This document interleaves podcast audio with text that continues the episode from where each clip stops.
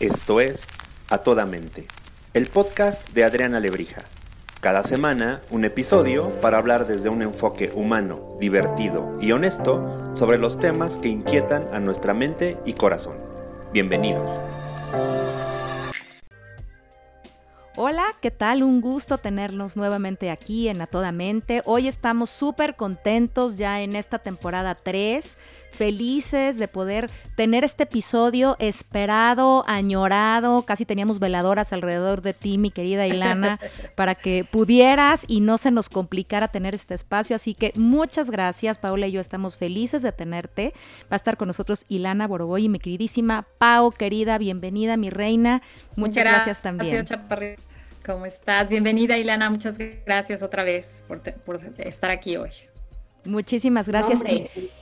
y, creo que nadie puede presentarse mejor, que además cuando le decíamos, Ilana, ¿qué vamos a decir de ti? nos decía, no, lo que ustedes quieran. Así que creo que lo más lindo es que tú nos ayudes, Ilana, a hacer una presentación de, de, este, de esta formación tuya que hoy se convierte en orientación y en apoyo para quien nos escucha.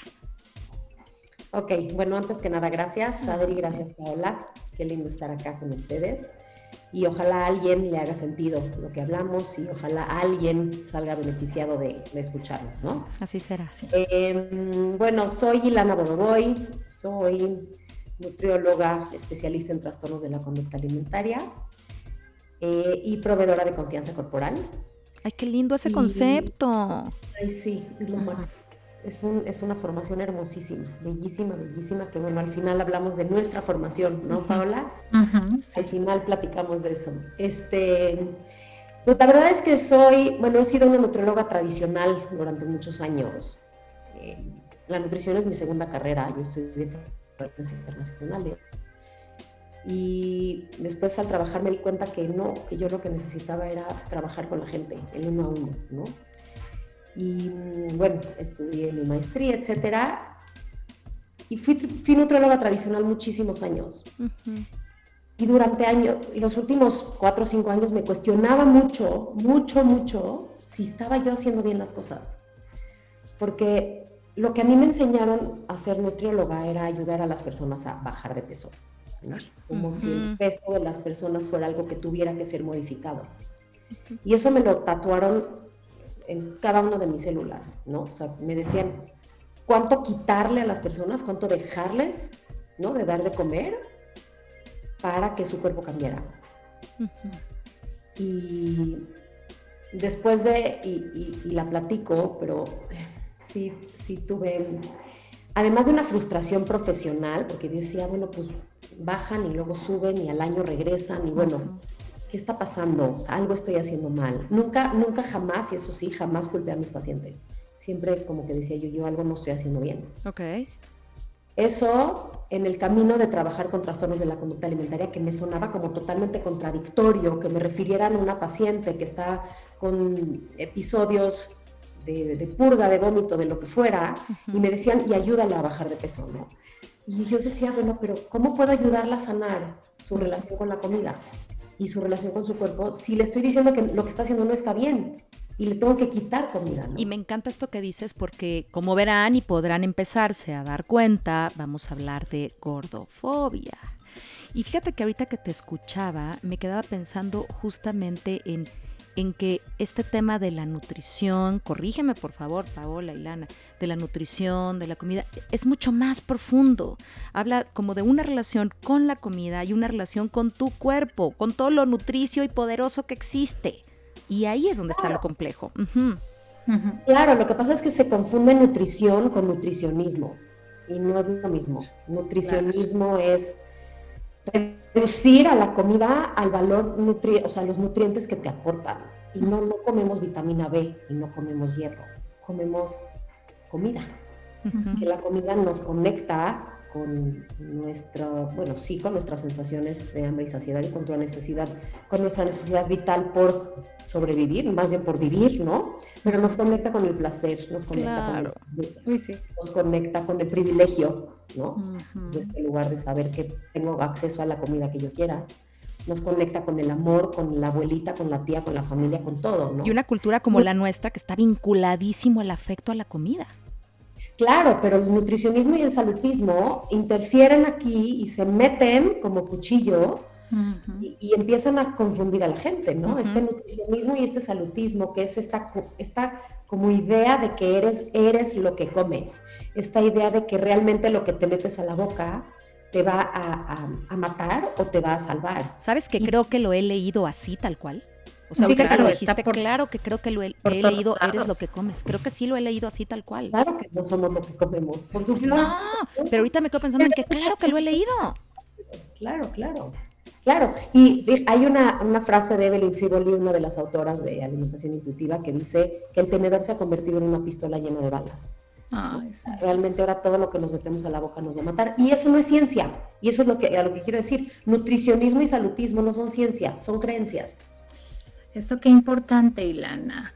Qué importante porque entonces como, o sea, como hemos hablado tanto, ¿no, Adriana, en este podcast de las creencias, todo es está basado en cosas subjetivas, en estos mensajes que vamos eh, eh, pasando perdón, de generación en generación, que nadie ha comprobado, pero que nos lo seguimos tragando y seguimos eh, ¿no? participando de ello de una manera que no tiene sustento, no tiene sustento. Alguno, en lo más mínimo. No, y el reto es que no las cuestionamos, ¿sabes? El tema es que si lo ves así, así te lo dicen, te lo dicen tus figuras que te educan o en quien tiene credibilidad para ti y lo conviertes en ley, no lo cuestionas y sobre esa te echas tú y los que siguen.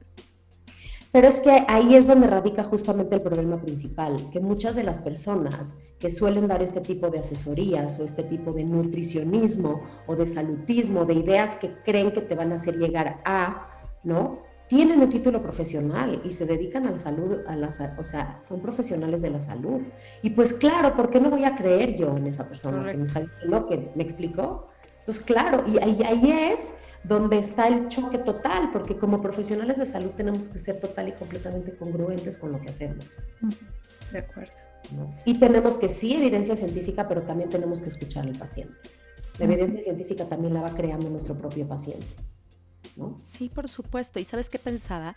Y que además eh, no es que los nutriólogos tradicionales, déjame usar ese concepto, sean del diablo. O sea, claro que no lo que creo que la línea está en, en la escucha del paciente y de la realidad del paciente y, quitar la carga, porque creo que el problema es la supercarga que le ponemos alrededor, ¿no, Elena? Y justo ahí es donde ato a, quién soy hoy. Correcto. Hoy, hoy ya no soy esa nutrióloga tradicional. Hoy soy una nutrióloga antidietas, eh, promotora de la alimentación respetuosa y liberación corporal, mm. que ayuda a sus pacientes a sanar su relación con su cuerpo y con la comida, que fueron distorsionadas estas relaciones con la comida gracias a la cultura de las dietas. Entonces, lo que yo hago hoy no tendría que existir si no existiría la cultura de las dietas, que vino a truncar y a, y a destrozar la relación de todos los seres humanos con la comida y con su cuerpo. O sea, lo que yo hago hoy sería pues comer normal, seguir tu instinto y vivir, ¿no? Pero las personas que han vivido bajo esta cultura se desconectan de, un, de, su cuerpo, de su todo por completo, que sí tenemos que entonces entrar ahora nutriólogas que trabajamos bajo este enfoque, que es bajo salud en todas las tallas, ¿sí? Bajo el enfoque de no dieta, luchando constantemente contra la cultura de las dietas que tanto daño causa, haciendo prevención de trastornos, etcétera entramos a ayudar a todas estas personas a reconectar y a volver a, más bien a volver a confiar en su cuerpo. Me, encantaría preguntarte algo. Bajo esto que, está maravilloso, déjame preguntarte, ¿qué es la gordofobia? Ok. La gordofobia es, fíjate, odio, el odio, el rechazo y la violencia a las personas de cuerpo gordo, de tamaño grande, como cada quien se sienta cómodo escuchándolo, que bueno, ahorita vamos a hablar de la normalización de la palabra gorda, pero hacia allá vamos, ¿sí? Es esta, este odio, esta violencia y esta discriminación y rechazo que viven las personas gordas por el solo hecho de ser gordas. Fíjense qué fuerte. Uy, sí, a mí me parece tremendo. Porque es, es, es, es como, o sea, y lo peor y lo más triste es que es algo tan normalizado que no lo vemos como rechazo, ni como violencia, ni como opresión. lo vemos como algo totalmente normal y natural. pero la realidad es que no lo es. Quiero preguntarte algo, ¿eh? no es algo que yo crea, quiero hacerte una pregunta. Sí. Eh, incluso no mía, pero, pero lo he escuchado, hacia allá quiero, quiero dirigirla. ¿Qué pasa cuando la presión no viene de afuera, sino viene de adentro? La pregunta es, claro que hay una afuera que privilegia ciertos cuerpos, ciertos tamaños, cierto peso, ¿ok? Pero imagínate que estás en un contexto donde nadie te dice nada. Bueno, ojalá. Pero crees que todo el mundo te dice. No, pero crees que todo el mundo te dice. Porque yo, a mí me ha tocado verlo incluso en consulta. Ok, ¿y quién te dice? No, pero es evidente cómo me mira. Y, cómo te mira, ¿sabes? Y, no sé si, si eh, y a mi pregunta, no sé si genuinamente lo mira o es lo que yo me digo de esta creencia, que, que claro que la puedo ver en 80 imágenes, y me la compro. Yo puedo ser gordofobia de mí, o sea, puedo tener gordofobia. Claro, hacia claro, era mi pregunta. Gordofobia internalizada, claro, pero primero quisiera explicar un poquito la otra para me encanta. me encanta, porque eso, eso quería como que no es que la, no es que la fuera, es que yo puedo ser violenta conmigo. Claro, pero es porque es que sí la aprendes, la vives todos los días, o sea, es algo que está allá afuera, que además está cimentada en prejuicios. O sea, está cimentada en este concepto de que la persona gorda es floja, o no se apega a hábitos, o tiene malos hábitos de alimentación y de, de movimiento, no hace nada por sí mismo, no tiene falta, o sea, le falta fuerza de voluntad. Es descuidado. Descuidados, hasta, y, fíjate hasta dónde llega. Llega hasta poco inteligentes, o sea, se meten hasta con, con el nivel de inteligencia de las personas. Sí, sí, sí, claro. Entonces, claro que llegamos a asumir que las personas gordas están as de, o sea, tienen el, tamaño de cuerpo grande porque quieren. Y entonces la cultura, las instituciones, los médicos, etcétera, etcétera, etcétera, nos tenemos que abocar a desaparecer a todos estos cuerpos de tamaño grande. Y si no lo hacemos, lo estamos haciendo mal nosotros. Y eso es lo que nos, la gordofobia cimentó en todas las estructuras externas, películas, libros. Todo, Ilana. Médicos, te digo, nutriólogos, o sea, profesionales de la salud, ¿no? porque nos hace pensar que realmente, pues, el gordo está gordo porque quiere. Y no habla de la diversidad corporal, no habla de, o sea, ¿por qué podemos asumir de alguien por cómo se ve y en qué momento el tamaño de cuerpo realmente impacta, ¿no? Realmente causa o condiciona que, tengas problemas de salud. Que ese es otro tema para otro podcast en otro Sí, por favor. sí, ¿Por, qué le debo salud a alguien? O sea, ¿por qué le debería yo de, o sea, de rendir cuentas sobre mi salud a alguien? Pero bueno, eso es punto y aparte. Entonces, ¿qué, ¿qué, pasa? Que claro, yo me empiezo a creer, ¿sí? Que todo esto que se dice allá afuera pues es mi culpa. y lo internalizo y lo internalizo divino. Exacto, ¿te la crees? Me merezco, pues sí, me merezco, fíjense lo que voy a decir y va a sonar hasta como absurdo, pero me merezco no caber en el asiento de un avión. Me merezco no tener ropa que pueda yo comprar en una tienda. Me merezco vivir en restricción toda la vida y en conductas desordenadas de alimentación. Me merezco que la gente me rechace allá afuera. Me merezco, ¿sí? Las miradas opresivas de las personas. Me merezco que un médico me regañe cada que voy a su consultorio y mi peso no, no ha cambiado. ¿De verdad? No, y bueno, y alrededor de eso, que dijeras, ok, eso tiene que ver con el peso, hay infinitos otros me merezco derivados de eso. Por eso no me merezco no tener pareja, me merezco no tener un ascenso, me merezco no ser atractivo, me merezco no todo lo que no todos los otros me merezco, me merezco ser rechazado, me merezco que me haya dejado, me claro, todos los otros me merezco terribles. Claro, claro, entonces el trabajo, sí, para acabar con todo esto tiene que ver sí a uno a uno, pero también es a nivel instituciones. Por supuesto. Porque, ok, yo lucho contra mi gordofobia internalizada y digo, ok, no, lo trabajo, etcétera. Pero voy al médico, al oftalmólogo, ¿sí? A ver mi graduación del lente y salgo con una receta de pérdida de peso. Entonces, ¿quién alimenta? O sea, ¿cómo otra vez me regresa ese, ese, pues claro, o sea, ¿no? Y, y empezar a visibilizar, y eso es lo que hacemos parte del trabajo que hacemos, las nutriólogas y profesionales de salud que trabajamos en esto, es ayudar a los pacientes a, poner límites. Oye, déjame preguntarte algo. Entonces, ¿cómo entiendo que la gordofobia tiene que ver con todas estas actitudes violentas que decías, ¿no? Hacia alguien con estas características. ¿Cómo sé si soy gordofóbico? Si yo hago eso. Y también aquí entonces la autocrítica es súper importante. A lo mejor no lo, lo primero que tienes que darte cuenta es saber, saberte gordofóbico. ¿Y qué crees? Todos lo somos. Sí. Todos. Yo justo, justo pensaba en eso, o sea, creo que ya a estas alturas del partido, o sea, en este momento histórico en el que estamos, yo creo que no hay quien se salve.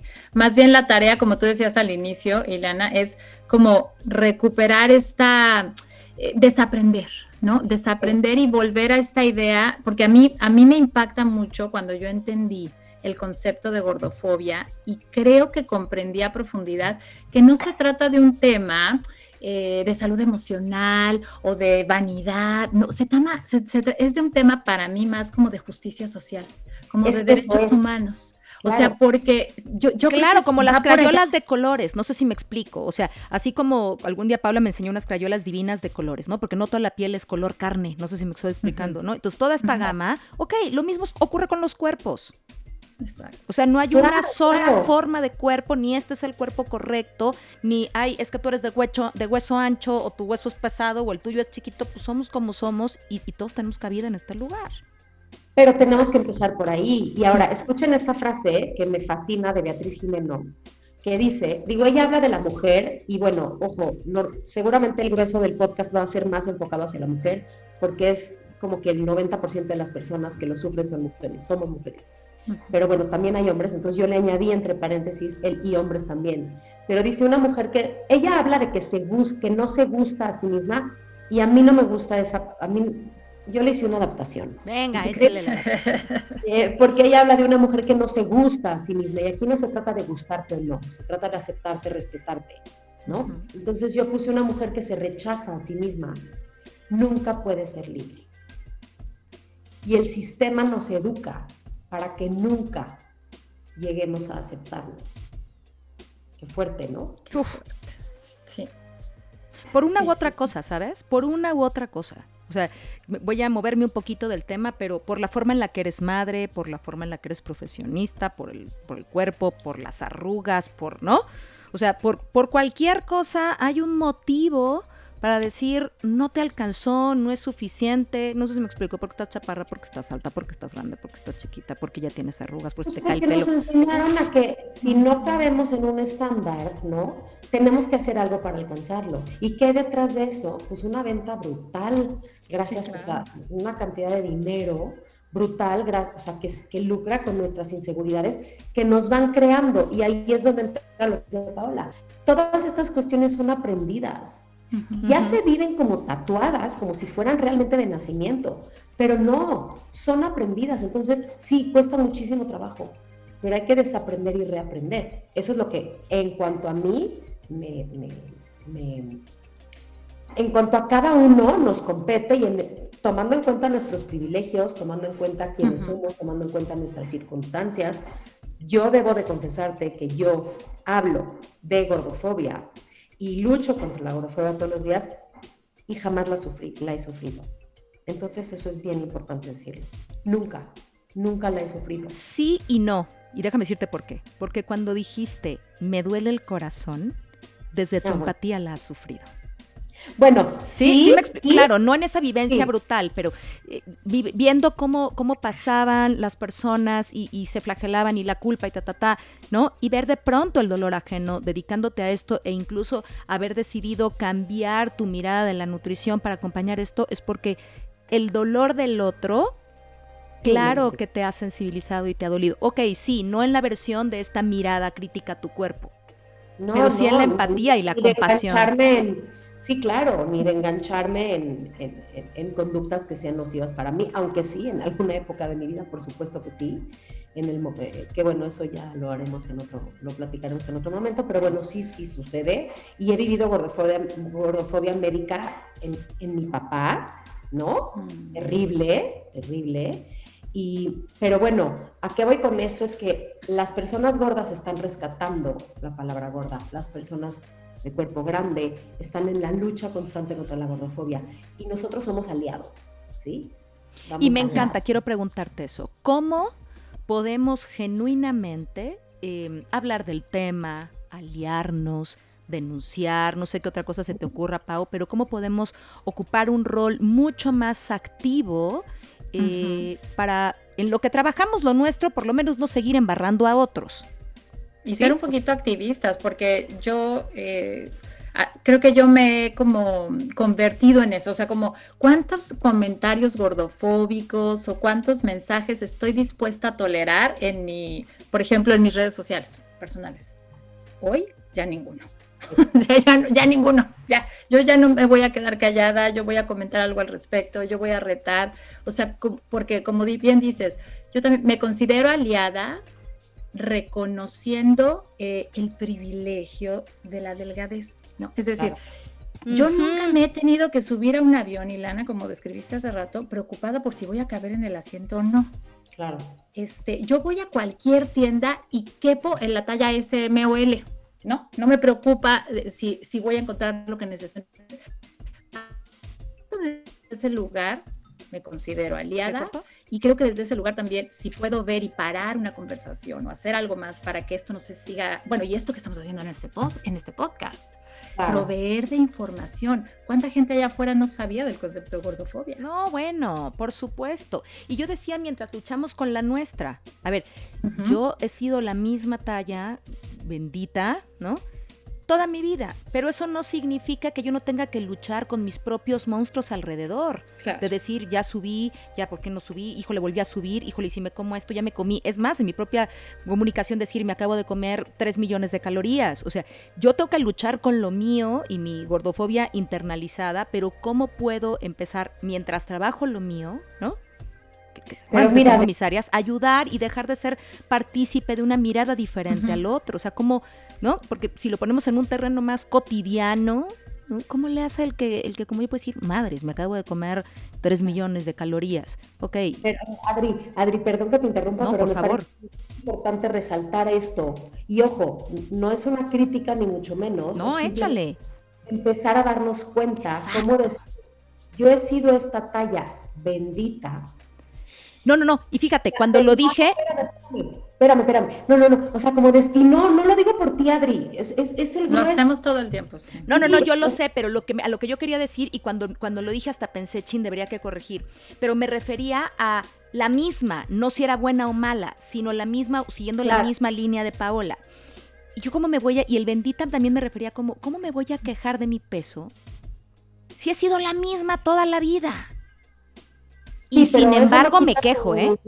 Negativas y eso no quita, y es lo que el otro día platicaba yo con Mónica de Sanamente, Mónica. O sea, tu sufrimiento eh, es igual de válido y merece el mismo escucha y el tratamiento. Solo no hay que quitar del dedo y de la, de la mirada que no hemos vivido esa opresión, esa violencia y esa discriminación que gente en cuerpos grandes sí lo ha vivido. Completamente, a eso me refería y quiero sumar y por eso insistí en esto último. Pero yo me la he hecho a mí. Sí, claro. O sea, nunca he tenido un problema con eso y yo me lo he hecho a mí. O sea, yo puedo pedirme unas deliciosas crepas y decir en mi mente y a veces en voz, no, bueno, me acabo de tragar 10 millones de calorías, que no lo digo de qué bonito, ¿eh? O sea, hay una parte de, de, de censura hacia lo que me acabo de comer que acabo de disfrutar. Pero eso tiene que ver con cultura de dietas y la realidad. Correcto, y hacia allá quería migrar. Exacto, entonces vamos a llegar a otra vez a donde es, ¿qué es lo primero que tenemos que hacer como individuos, como colectivo? Acabar con la cultura de dietas. Correcto. Ese es el primer paso que tenemos que dar. Correcto. Y dejarla de alimentar. ¿Ok? Porque una cosa es acabar y otra cosa es dejar. O sea, son dos cosas que tenemos que hacer. ¿Sí? Correcto. Eh, obviamente entrar en un proceso de sanación de la manera individual pues siempre viene bien, ¿no? Siempre. La verdad, es que dejar de alimentar la cultura de dietas es lo primeritito que tenemos que hacer. ¿Cómo, cómo deja uno de alimentar esa cultura, Ilana? Bueno, déjame ver si con esto puedo eh, ayudar un poco a, como irnos por allá, pero sí. hace rato que las oía yo platicar, pensaba, qué difícil retar estos conceptos cuando se nos ha hecho creer que gordura igual a enfermedad, ¿no? Eso es básico para mí. Que digo, a ver, ¿yo en qué momento me tragué esa píldora de creer que estar gordo era igual a estar enfermo? Y dos, y entonces, ¿cómo pusimos la salud por encima de todo lo demás? O sea, como gordo igual a enfermo, entonces flaco igual a sano. Entonces yo tengo que perseguir esa idea de delgadez porque eso significa que voy a estar saludable. ¿No, será una manera de encubrir, Paola, lo otro? Como ya se notaba muy feo el juicio al peso, entonces ahora pongámosle el nombre salud y así sí se justifica. No sé, lo pregunto. No sé, yo lo que creo es que me parece como muy tricky, muy difícil, porque últimamente, y esto es algo que yo he aprendido en, esta certificación que estoy estudiando con las nutriológicas, es que se ha sobrevalorado la salud desde hace mucho tiempo. Entonces es como, como si todos los esfuerzos fueran para allá. Y entonces es muy difícil decir, oye, no, ¿sabes qué, Ilana? Es que yo quiero bajar de peso porque, pues porque quiero estar más sana, ¿no? O dejé de comer gluten porque quiero estar más sana, sin, sin, eh, eh, como que hay una asociación con esto, ¿no? Y, yo creo que eso para la gente puede ser muy difícil retar esas creencias de decir, a ver, a ver, a ver, puedo, puedo estar sana sin restringir mi dieta o puedo estar sana teniendo un peso grande, ¿no? Este, eh, creo que eh, el sistema sostiene muy, de manera muy contundente que la salud es igual a estar delgado, o sea, que estar gordo es estar enfermo. Y eso yo creo que es muy difícil de retar. De dietas, ahí está la cultura, de, las dietas. Oye, Ilana, y pensaba en la pandemia. ¿Qué opinas? O sea, con esto de, no, bueno, ¿y a quién le va peor? ¿Cómo, cómo? Sí, lo que decía es que, ¿qué dice la gente de a quién le va peor con el COVID? a la gente que ah, tiene un peso. O sea, no, no se ha vuelto, claro, no se ha vuelto a alimentar. Entonces, sí, es como otra vez si le echaras, eh, usemos el concepto peso adicional a la situación complicada ahora con la excusa de la pandemia y la salud o no? No, no, bueno, o sea, por supuesto, lo que sucede es que claro que se asocia delgadez igual a salud y, gordura igual a enfermedad. ¿Por qué? Porque la cultura de dietas así no los puso afuera y no los vendió de esa manera. Y entonces sí nos entra como esa culpa de, ay Dios mío, si no hago lo que me está diciendo esta cultura, pues me voy a enfermar y sí va a ser mi culpa. Y la salud no es un destino final. La salud no es hacia, hacia allá. Las, hay momentos en que tenemos salud y hay momentos en que no tenemos salud. Y tampoco es un imperativo moral, ¿no? O sea, no es, no es como somos mejores los que somos saludables y peores los que no. Entonces tenemos que también des, no desaprender, pues redefinir qué es la salud. O sea, la salud es multi, o sea, y desmitificarlo, ¿no? También a que es solamente por aquí, tan, tan, tan, sí. Sí. Y es que ahí entra esta, o sea, aquí entra de que creemos que somos, o sea, otra vez somos lo que comemos y que nuestra salud depende de lo que comemos y el ejercicio que hacemos. Y claro, ni la salud ni el peso, o sea, no, hay 108 factores que influyen en, la ciencia detrás del peso, que influyen en el peso. 108. Y aquí estamos hablando de dos. De lo que comemos y del ejercicio que hacemos. 108. 108 factores, sí, claro. Y en cuanto a salud se refiere, ¿sí?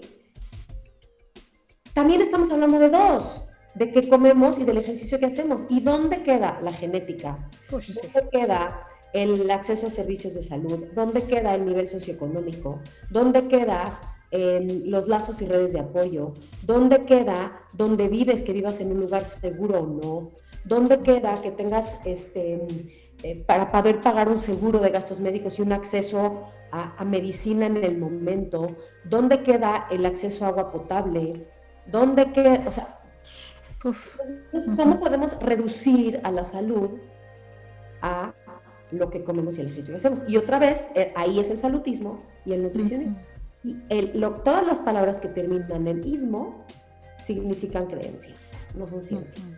Entonces, mm, ¿por qué tendría, y además, ¿por qué tendría yo que o sea, perseguir además algo como si fuera la zanahoria de esos este, conejitos, ¿no? Que van en los, en los hipódromos.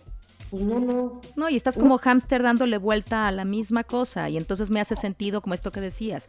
Me, me, dolía el corazón de ver al paciente, ¿no? En la nutrición dando ahí como hámster, dándole vuelta y vuelta, bajarse, decir, ok, voy a andar, ah, no, otra vez, y regresarse, tiqui, tiqui, tiqui, tiqui, y, y es un cuento de nunca terminar que acompaña un nivel de insatisfacción súper, súper alto. Súper alto. A ver, es, es que eso es otra cosa que se tiene que tomar en cuenta para combatir la gordofobia. Primero hablar de salud integral y no de este concepto de salud reduccionista. ¿sí? Me encanta. Hablar de nutrición eh, amplio, en el sentido de amplio, porque ahí tiene que ver el contexto de cada persona, el nivel de acceso, si, su, si tiene o no tiene alguna alergia, alguna intolerancia alimenticia. O sea, uno, o sea, hacemos terapia médico-nutricional, por supuesto, nada más no nos enfocamos en el tamaño del cuerpo, en lo más mínimo, en absoluto, no existe. Entonces, bueno, esos son otros puntos y otras herramientas que tenemos que hacer para poder acabar con la gordofobia. ¿Okay? Dos, la salud no tiene que ver en absoluto, no depende del tamaño del cuerpo, para nada. y, y, nadie podemos juzgar a nadie con solo mirarlos. No sabemos que van caminando y vemos aquí su nivel de colesterol. Sí, sí, sí, sí, el azúcar alto, diabético tipo 2 seguro. sí, claro, claro. No podemos. no podemos. Y algo bien importante en, en ciencia es que correlación ¿sí? No es causalidad. Que haya correlación entre tamaño de cuerpo grande y algunas patologías, como también con cuerpos delgados, etcétera, no quiere decir que el tamaño de cuerpo sea lo que está detonando estas patologías. Y aquí entra algo bien importante. La gente que ha vivido violencia, opresión, discriminación, etcétera, por el tamaño de su cuerpo, ¿sí? Acumula estrés, eso se conoce como carga Tiene una acumulación de estrés que claro, quizás si empezaron a los 8 o a los 5, pues a lo mejor para los 40 sí, sí van a tener un problema cardíaco, pero no por el tamaño de su cuerpo otra vez, sino por la acumulación de estrés que llevan eh, eh, viviendo desde los 5, que les están diciendo, ve a esta dieta, tu cuerpo no es suficiente, tú no puedes comer esto, etcétera, etcétera, etcétera, ¿no? Tú no, si tu hermana etcétera, ¿no? Tienes que echarle ganitas, es que deja de comer, es que please no comas chocolates. Estoy hablando de un niño de 5 años, porque la mayoría de mis pacientes que me llegan empezaron a los 5, ¿no? Es, real, es real 100%. Y Paola, tú y yo sabemos también en terapia, donde la gente empieza con este asunto súper, súper chiquitos. Y además, ¿sabes qué es lo peor? Que, que no impulsado discretamente, sino muy impulsado en la mayoría de los casos por los padres que empezaron a llevarlos a dietas súper chiquitos. Pero ahí está lo mismo que, decía yo hace rato, porque nos tragamos el cuento del salutismo, ¿no? Es como, no, tres chocolates al día no te puedes comer, no, eso está mal, eso te va a enfermar, te va a volver un niño diabético, ¿no? Y estamos como papás, como educadores, como médicos, como terapeutas, todos enfocándonos a eso, a controlar esa conducta. Por decir, y eso es fruto de la desinformación o de la información equivocada, ¿no? Claramente. Porque ahí sí, definitivamente, que, y eso, y lo digo con la convicción total, porque trabajo con papás, los papás han educado así porque así han pensado que es lo mejor. Claro, mil por ciento. Nadie con una mala intención, jamás, jamás. Y déjame preguntarte algo. ¿Cómo, pensando en estos niños, cómo educamos a los niños eh, sin estos mensajes gordofóbicos? Bueno, primero, primero, primero, primero, primero es, eh, eh, fíjate, ahí, primero dejar de hablar de cuerpos y dejar de, hablar de comida buena y comida mala, primero. O sea, ese es como el, el, punto cero. ¿por qué, opinamos del cuerpo del otro? ¿no? Entonces, si, si, estos niños crecen en un ambiente donde nadie se, no se habla de cuerpos y no se sataniza comida, ¿no? Y se permite que los niños se conecten con sus sensaciones de hambre y saciedad y se permite que, o sea, que, que, que, crezcan. Eh, Gina, mi socia y yo damos un taller que se llama Nutrir sin Miedo, justo para padres, ¿no? Que o sea, que puedan nutrirse sin miedo, ¿no? Más bien que tú como padre puedas confiar en tu hijo para que tu hijo pueda confiar en sí mismo y pueda mantenerse, ¿no? Eh, en una línea, eh, vivir libre. Eso me encanta el concepto de vivir libre, me fascina. Es que eso es, diversidad corporal, o sea, hay que fomentar y hay que exponer a los niños. Y eso es algo individual y colectivo. ¿Por qué? Porque en todos lados está la gordofobia. La gordofobia está en las películas de Disney, en los libros infantiles, en los libros de la SEP, y es importante decirlo, ¿sí? Mm, en todos los, o sea, obviamente a nivel eh, colectivo, en la cultura de dietas, en las revistas, en todos lados. Entonces necesitamos exponer a los niños a cuerpos diversos, donde cada cuerpo diga, ah, ahí estoy yo, ahí me veo yo representado. Imágenes de cuerpos diversos. Hubo un estudio que... Qué lindo eso. Me enseñaron el otro día de que los niños crecen con mayor conexión con su cuerpo, con em, un mayor respeto a su cuerpo cuando uno se veían más representados, ¿no? Todos los tamaños representados. Cuando son expuestos a, fíjense, 20 minutos al día de imágenes de cuerpos reales. ¡Wow! 20 minutos. Entonces, creo que es una labor de las escuelas, en casa, obviamente, pues, si me hablas de Disney, pues también me gustaría meter mi cuchara ahí adentro, ¿no? todas las películas, libros, etcétera. Tenemos que cambiar el discurso, tenemos que cambiar la forma de pensar. esto es un cambio de cultura completamente un cambio de cultura. Entonces, visibilizar la diversidad corporal es importante, dejar de hablar de cuerpos de los demás es importante, dejar de satanizar alimentos es importante, hacer em, también actividades... ¿Sabes dónde me, hace ruido? Quiero, quiero preguntarte, ¿cómo hacemos para dejar de hablar de cuerpos, pero exponerte a diversidad corporal? Es que exponerte simplemente es visual. Perfecto. Lo que quería es cómo le hago para que quienes nos escuchan entiendan. a ver, ¿hablamos de cuerpos o no? Porque lo tengo que exponer pensando 20 minutos, pero no hablo de cuerpos. ¿Cómo, cómo le hacemos? Yo tengo una idea, por ejemplo, que hago yo mucho con mi adolescente. Yo tengo una niña de, de 16 años. Y es, sin hablar de cuerpos, yo a veces lo que hago con ella es compartirle algunas eh, eh, influencers que sigo, por ejemplo, ¿no? De cuerpo grande, de cuerpo chico, que hablan de temas diversos, ¿no? Y entonces que los niños puedan ver que hay gente de cuerpo grande, de cuerpo chico, de cuerpo mediano, haciendo cosas diferentes y no es siempre el estereotipo de la, persona de cuerpo grande sola comiéndose una torta y a la que le hacen bullying en la escuela, ¿no? Que son... Ahí te otra, ahí te va otra. Hablar de cuerpos en función de sus capacidades, no de cómo se ve. Me encanta. Y, eso, eso me, encantan las dos opciones, que es como, mira lo que está haciendo fulano, sin que eso tenga que haber un referente de, mira lo que está haciendo fulano y eso que es gorda, o mira lo que está haciendo fulano porque mira que es flaca, o sea, lo que fuera, sino mira a esta gente que se desarrolla, logra, es feliz, se enoja, ta, ta, ta, sin que el cuerpo sea un tema. Y la otra, esta que decía Silana, cómo, cómo están teniendo estas, estas vidas y estas cosas que donde el cuerpo no es el foco. Claro, que hace tu cuerpo por ti, no como se ve. Me encanta. Obviamente ¿Qué hace el cuerpo por ti, no cómo se ve. Me encanta. Y tenemos que dar, número uno, normalizar la palabra gordo y gorda, ¿no? Y otra vez, no nos toca a las personas que tenemos el privilegio de la delgadez, pero sí somos aliados y lo podemos, o sea, acompañar, ¿no? Y dejarlo de ser porque parecería ser que es un insulto, ¿no? O sea, se ha puesto como un insulto, decirte ya gordo, ya gorda, es como un insulto y hay que quitar porque no es cierto, es una característica física, punto. Sí, como, como a mí me pueden decir chaparra. Sí, porque como. O alto, o güero, o moreno, no es un insulto. Y la palabra gorda sí se ha puesto como un insulto. Entonces también tenemos que quitar y trabajar en pro de eliminar eso. Darle voz y visibilidad a personas de cuerpo grande, escuchar sus vivencias, escuchar sus experiencias. Me encanta. Me encanta, me encanta, me encanta. Vital, vital, vital. Obviamente, lo que dijo Paola al principio, o sea, va memes gordofóbicos de mi vida y de las de mi alrededor denunciarlo y hacerlo visible. ¿Cómo se hace una denuncia? ¿Cómo se hace una denuncia en esto? O sea, ¿cómo sugerirían ustedes que es una medida correcta? Y déjame decir por qué pregunto. Pregunto porque, porque estoy muy entusiasmada, y tú lo sabes, Ilana, de este episodio, Paola, cuánto lo estuvimos esperando. Estoy muy entusiasmada de que la gente lo escuche. Y quiero que la gente pueda ir eh, en un camino que lo lleve a, estar bien informado y a tomar buenas acciones, ¿no? En lo que deciden tocar la puerta de ustedes o de quien sea, ¿no?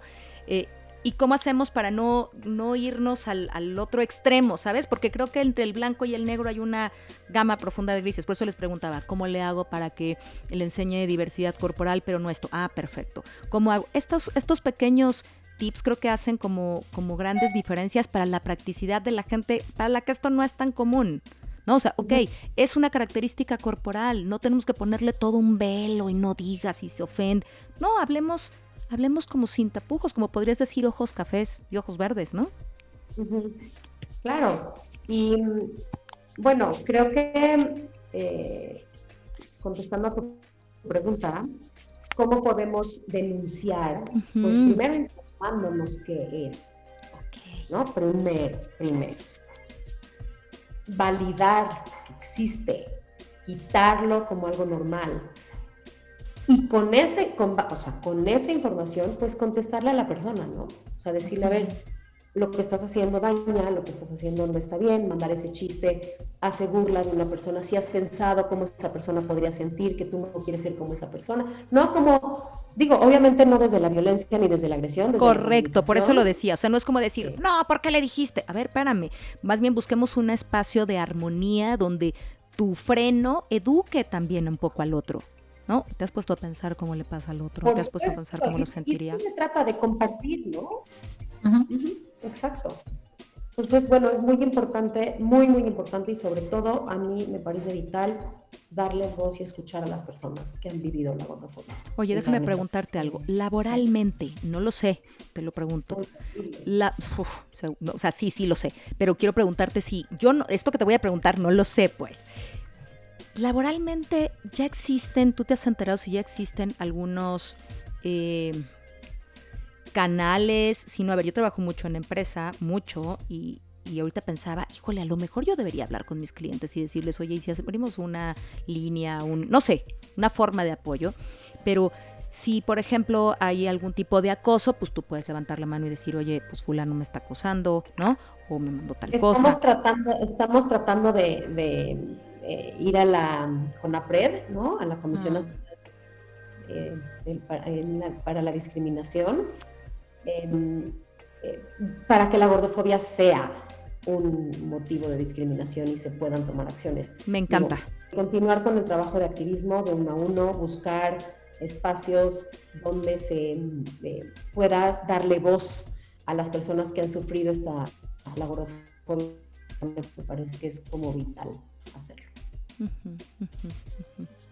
Y mucho yo creo que es eh, esto de proveer información, Ilana, y en ese sentido, como para ir cerrando, muchísimas gracias por todo lo que nos compartes, porque creo que lo que podemos hacer es con, la, con los datos, con las bases, siguiendo a la gente que está realmente metida en el tema, poder eh, ahora sí que desperdigar la semilla ¿no? De que esto es real, de que esto lastima, de que hay otra forma de hacerlo y que podemos como profesionales de la salud comprometerlos a, hacerlo de manera diferente, ¿no?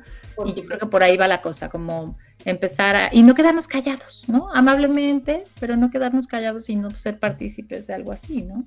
Y que si no eres experto... Conceptos, ¿no? Retarlos, a ver, ¿Por qué lo dices? ¿De dónde lo dices? ¿Desde dónde? Y que nos atrevamos a experimentar, o sea, si no somos expertos, si no le sabemos, pues leamos, hay información muy valiosa, vamos a compartir las redes de Ilana para que puedan seguir y si hay talleres los tomen. Y entonces empecemos, como hicimos en este episodio, a ir desmarañando para tratar de entender algunos conceptos y darnos cuenta que también tenemos muchas fobias que sin darnos cuenta no solamente lastiman a los otros, sino también a nosotros mismos. Así que hay mucho trabajo, estoy segura que este será el, el primero de varios, porque esto es un tema que da para mucho y que requiere mucho, mucho apoyo.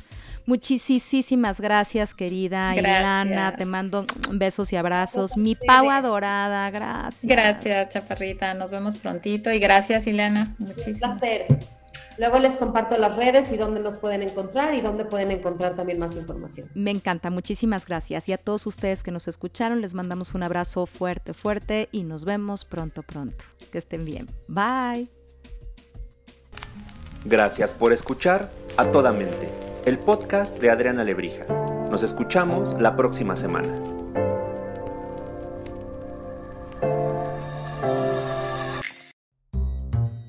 Podbox